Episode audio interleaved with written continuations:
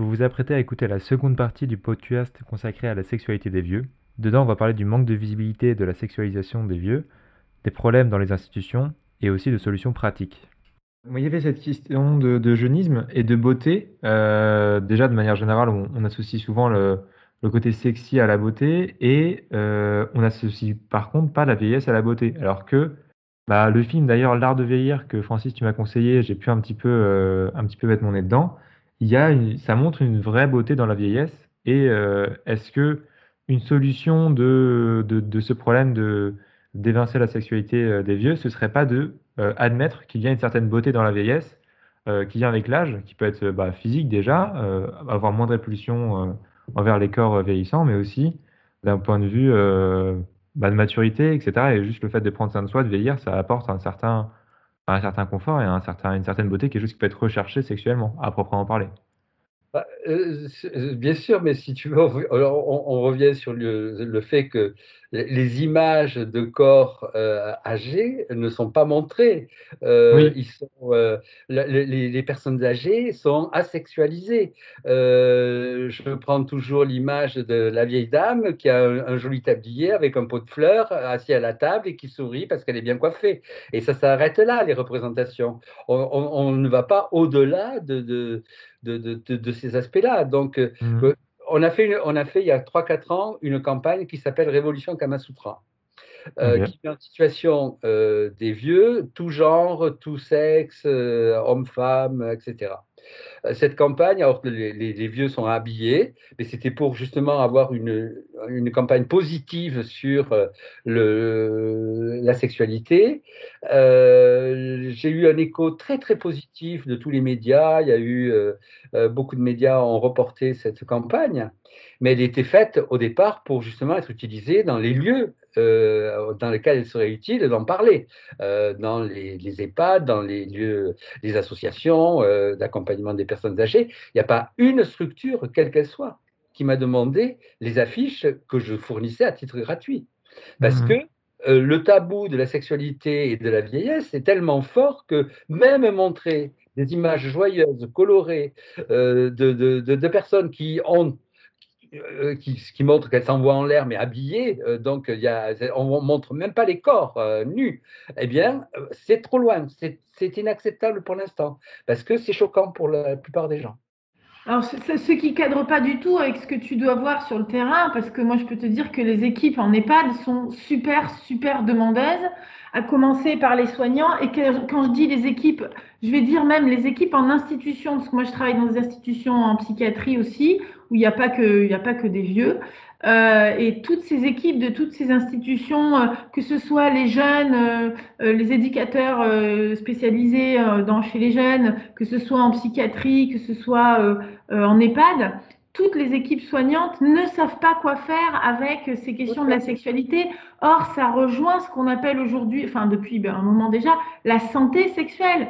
On a chacun droit de, veiller à notre bonne santé sexuelle. Être en bonne santé sexuelle, c'est euh, avoir les moyens euh, de sécurité, de santé, d'environnement, euh, de pouvoir avoir la sexualité que l'on veut. Et c'est pas une question d'âge. Donc là, c'est encore une fois, je reviens au côté institution qui est vraiment très particulier. Hein. Tu parlais de collectivité tout à l'heure. C'est vrai que c'est vraiment un monde, un monde à part. Et, moi, je suis certaine que les, enfin, je le sais, les équipes soignantes sont très, très demandeuses. Si elles avaient voix au chapitre, je pense qu'elles réclameraient des formations, mais à tour de bras. Moi, je, enfin, je, peux, là, c'est vraiment une affirmation. Mm. Donc, euh, je ne sais pas à quel point on leur a proposé les affiches. Est-ce que ça n'a pas freiné plus haut que les, que les équipes soignantes, ASH, euh, aides-soignantes, euh, infirmières, etc.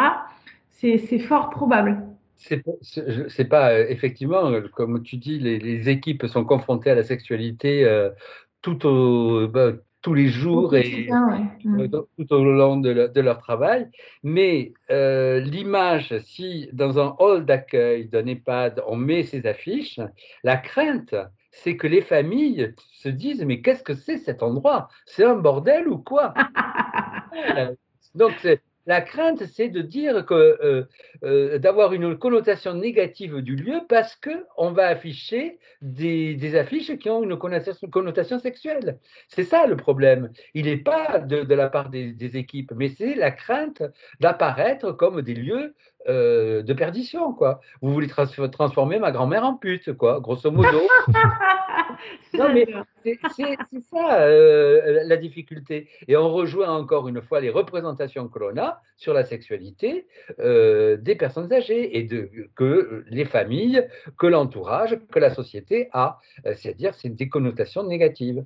Et, c'est pour ça que, bon, je, je, pense effectivement que nous, si on a créé ce, ce label qui est, que l'on va progressivement déployer, euh, c'est justement parce qu'on est persuadé que ça correspond à un besoin, à des attentes, à ne pas laisser seuls les gens par rapport à des situations qu'ils ne savent pas gérer, qu'ils ne peuvent pas gérer par rapport à leur propre histoire, par rapport à leur culture, par rapport.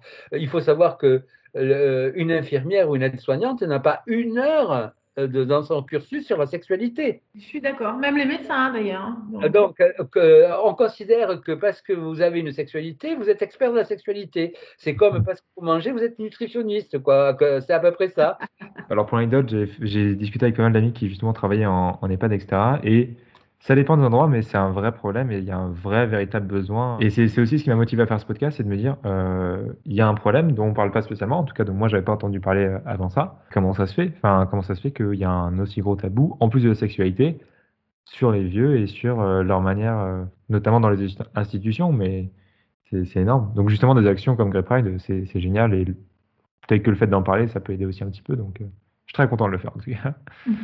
je ne sais pas s'il y a des sujets dont on n'a pas encore trop parlé, dont, qui vous intéressent particulièrement, que vous voulez aborder. Oui, moi j'aimerais bien, j'aimerais bien parler des difficultés des, des, des, hommes et des femmes vieillissants euh, et que je vois en consultation euh, mhm. pour dire quelles sont leurs difficultés justement et, et non pas pour euh, s'éterniser sur les difficultés, mais plutôt pour parler de solutions. je trouve que ça peut être une touche positive quand même. Euh, mais on pourrait le faire d'ailleurs sur les institutions hein, aussi. Euh, ok, je t'en prie si tu veux. Ouais. Alors, euh, on va tourner en premier lieu, bien sûr, autour du vieillissement physiologique. Hein, c'est une évidence. On a besoin de notre corps dans un premier temps pour avoir une relation sexuelle, même si on sollicite aussi la tête et le cœur, à mon avis. Et, et, à mon avis, en premier lieu, la tête, le cœur et le corps n'est que l'outil. le cœur, oui.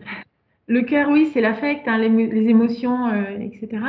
Euh, chez les femmes, ce qui est certain, c'est qu'il y a un premier tournant qui est constitué par la ménopause. Mais la ménopause, on a dit que c'était que 50 ans en moyenne.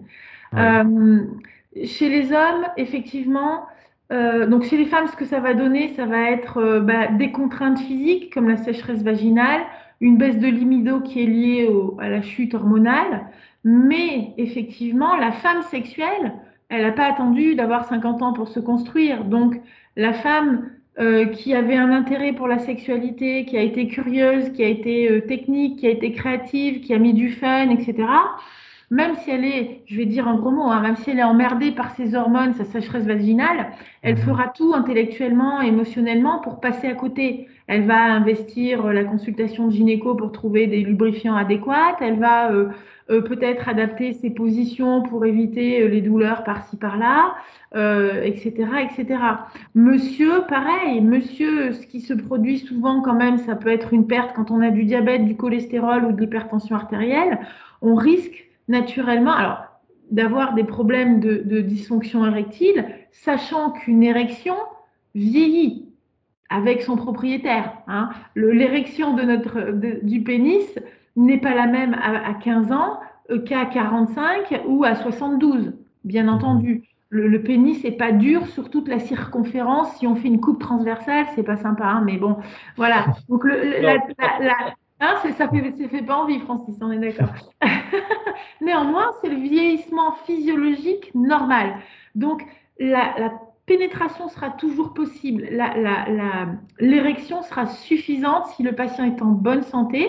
Voilà, il y a d'un côté ce vieillissement physiologique normal de l'érection et d'un autre côté, il y a un contexte pathologique qui peut générer là des difficultés érectiles. C'est encore autre chose. Donc, diabète, cholestérol, hypertension artérielle.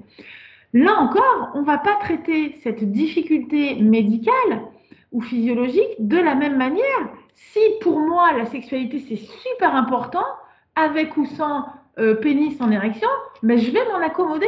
Si je suis un amant gourmand, gourmet, j'avais déjà compris depuis belle lurette que, un, j'ai pas besoin d'érection pour avoir un orgasme ou pour éjaculer, et que deux, ma sexualité ne se limite pas à la pénétration. Donc, en mhm. fonction de l'homme sexuel que j'ai bâti avant d'avoir euh, des embrouilles ou des emmerdes de santé liées au vieillissement ou à la maladie, bah, j'aurais bâti mon homme sexuel et je ne vais pas affronter les difficultés de la même manière. Donc ça, c'est la première chose que je voulais dire par rapport aux difficultés qui sont rencontrées. Mhm. Après, on peut s'adapter de plein de façons possibles et imaginables à ces difficultés qui sont notamment physiques. Par exemple, changer les positions. Ah, euh, on va peut-être pas faire euh, l'hélicoptère. Je suis nulle hein, en position. Hein, on va peut-être pas chercher à faire des trucs de fou avec j'attrape ta jambe, on est debout, je te suspends au machin, au truc. Quoique suspendu, ça peut être bien, bien confortable si on a des connaissances. Bien sûr. mais, euh, mais voilà, donc évidemment, on va peut-être pas faire l'amour ou, ou, du cul de la même manière, dans les mêmes positions, peut-être pas avec la même énergie, par exemple ça serait intéressant d'avoir découvert qu'on peut, on peut euh, avoir une relation sexuelle avec beaucoup d'énergie et par moment être plutôt dans la recherche du slow, de l'art de ralentir, de savourer, d'aller de, de, chercher une lenteur, etc. Donc tout ça, ça va servir si j'ai si euh, toujours cet élan vital dont parlait Francis tout à l'heure, cette gourmandise. Pour moi, il y a, y a, un point qui est capital, c'est la gourmandise. Euh, je ferai volontiers le parallèle aussi avec la nourriture et l'art de, passer à table. c'est un mmh. parallèle que je fais souvent. Donc là encore, oui, il peut y avoir des difficultés, mais s'il y avait dès le départ de la gourmandise, de l'envie, de l'intérêt, on est capable de déployer tout un tas de solutions pour s'adapter. Ça peut même être du mobilier, hein, je vais un peu plus loin. Il existe des fauteuils, ça s'appelle des love sofas, qui ont une forme comme ça d'un peu de montagne russe qui sont vraiment super, euh, super bien étudiés pour pouvoir faire euh, l'amour euh, debout, assis, allongé, quand on doit préserver son dos, ses cervicales, son genou, son bassin, etc. Ouais, ça te fait sourire, hein, Adrien, petit jeune du haut de terrain. Ah, mais c'est vrai, c'est important. Ah, mais si, si on se blesse aussi, on peut se blesser à tout âge. Si, si j'ai une entorse, peut-être que j'investirai dans un sofa. Et voilà, cette remarque est tout à fait juste. Donc, il existe tout un tas de solutions et de dispositions qui font que oui, d'accord, c'est pas comme avant, mais enfin, si on passe notre temps à faire la comparaison avec avant et un truc qu'on peut plus récupérer, on perd du temps, quoi. Ouais, d'accord. Euh, l'idée, c'est de rester dans cette envie et de décupler de créativité, d'inventivité, et il y a plein de solutions. Et la consultation en sexologie est là pour aider normalement à trouver justement des solutions pour s'adapter. Quelle que soit cette euh, vieillerie dont on parle, est-ce que c'est l'âge physiologique ou est-ce que c'est finalement je suis un peu vieux dans ma tête? Je me refuse des choses parce que j'estime que, mais en fait, si j'ai envie de faire péter les verrous, c'est possible. Par rapport euh, même aux, pratiques, euh, on parlait d'érection, mais il y a plein de choses qu'on peut faire sans, euh, mais aussi un peu à, cette idée de vieillissement mental. est-ce que, alors c'est une, proposition, est-ce que vous pensez que par exemple, bah, dans les nouvelles pratiques qui sont en train de se démocratiser, que ce soit ce qui est lié au BDSM, ce qui est lié à, à plein d'autres choses, à des fétiches, etc., qui, du coup, donne une activité sexuelle qui passe souvent peu par la pénétration, peu par euh, l'érection, et que c'est beaucoup plus euh, mental, etc. En plus de parfois déconstruire des, constructions, que ce soit de genre, de, de rapport, etc. Est-ce que ça pourrait être une solution pour euh, préserver, on va dire, sa sexualité et sexer encore plus loin, plus longtemps, plus facilement, même après des difficultés comme bah, une ménopause, une andropause ou juste simplement la vieillesse? Est-ce que ça pourrait être une solution a priori pour vous? Une solution, je n'irai pas jusque-là. Ouais. C'est-à-dire que je, je, pense quand même que le, le BDSM, c'est euh, avant tout un choix qui, euh, des individus, c'est pas une pratique anecdotique, euh, c'est qu'elle doit correspondre à, ce que, à ton désir. Oui. et euh, mais c'est une réalité que dans le milieu euh, LGBT, en tout cas, euh, il y a une tolérance bien plus grande sur le vieillissement dans le secteur de SM et le secteur cuir. Nous, ce sera plutôt, on appellera ça plutôt le secteur cuir, qui tolère beaucoup plus la transformation du corps et du vieillissement que dans d'autres pratiques ou d'autres colorations. Ça, c'est certain. Maintenant, euh, est-ce que l'avenir est de devenir tous SM pour continuer Non, c'est vrai que solution, c'est un petit peu dur. C'est vrai que solution, c'est un peu dur, mais ça peut aider en tout cas. Dans le cas où on est à ah, l'aise avec ça, ça peut aider. très net, dans, dans, dans, même dans les boîtes ou les lieux de rencontre, la tranche d'âge euh, est beaucoup plus variée dans le secteur SM et cuir que euh, ailleurs. Bah, très bonne nouvelle alors. c'est parfait. Après, je, rejoins ce qu'a dit Francis. Je pense que c'est plus une question d'état d'esprit. Tout le monde n'a pas eu une réflexion intellectuelle sur la sexualité. N'oubliez pas qu'on n'est pas éduqué à la sexualité, qu'elle a une, elle reste une, une construction très pénétration centrée et que c'est un sujet tabou, même s'il est partout. Donc, en gros, chacun se démerde un peu de son côté et bah, on n'a pas forcément euh, euh, je, parlerai d'ouverture d'esprit plutôt que de capacité intellectuelle, hein, encore une fois. Euh, euh, on n'a pas forcément euh, l'ouverture d'esprit qui pourrait dire est-ce qu'il y aurait une autre façon de, de, construire sa sexualité? Moi, vraiment, je le vois tous les jours chez monsieur, madame, tout le monde, et c'est pas une question d'âge ni de santé liée au vieillissement. Il y a des gens qui me disent bah non, pas de la sexualité, il n'y a plus de pénétration. Hein Je leur mhm. dis, comment ça euh, Vous vous êtes chauffé, vous vous êtes déshabillé, vous avez mis vos yeux, vos doigts, vos mains, votre langue, votre bouche partout, et c'est pas de la sexualité? Ben non, il n'y a pas eu de pénétration. Bon, alors, on a le droit, hein, attention, il n'y a pas de jugement, mais c'est super limitant. C'est super limitant. Donc, effectivement, d'abord, à mon avis, il faut avoir la capacité à concevoir cette sexualité autre que ben, on revient sur la sexualité, celle-là, hein, celle du pénis dans le vagin ou dans un autre orifice, euh, hétérosexuel, homosexuel, peu importe. Euh, c'est la sexualité qui est liée quand même euh, à la sexualité procréatrice, procréative, pardon, hein, pour, pour la sexualité hétérosexuelle, mais que c'est pas la sexualité récréative. La sexualité mmh. procréative et récréative, c'est quand même pas tout à fait pareil. Donc celles et ceux qui, qui ne pensent qu'à cette sexualité reproductive, bah, ça va être compliqué pour eux d'imaginer qu'il existe tout un tas de royaumes différents et d'art et d'état d'esprit et de créativité et d'univers aussi différents et aussi enrichissants qu'ils puissent être et qui mmh. pourraient venir pallier justement à des manques liés à, j'aime beaucoup cette expression de Francis, la transformation du corps plutôt que la notion de vieillissement. Ça me plaît beaucoup ça. Un des points aussi euh, qu'il faut quand même évoquer, c'est que euh, on, on, parle beaucoup de sexualité, mais le tabou du sexe aussi concerne d'autres populations euh, sur le, qui, qui, dont se préoccupe euh, Grey Pride, c'est euh, les personnes trans. Donc tout ce qui est lié à, à la transformation du genre, c'est les personnes intersexes. Et c'est aussi les personnes séropositives. Euh, Aujourd'hui, les personnes séropositives euh, bien, euh, ont beaucoup de difficultés à imaginer dans quel cadre elles vont pouvoir finir leur vie. Mmh parce qu'il y a toujours la crainte d'être discriminé, il y a toujours la crainte de, de, de, devoir dévoiler de la façon dont on a été séropositif.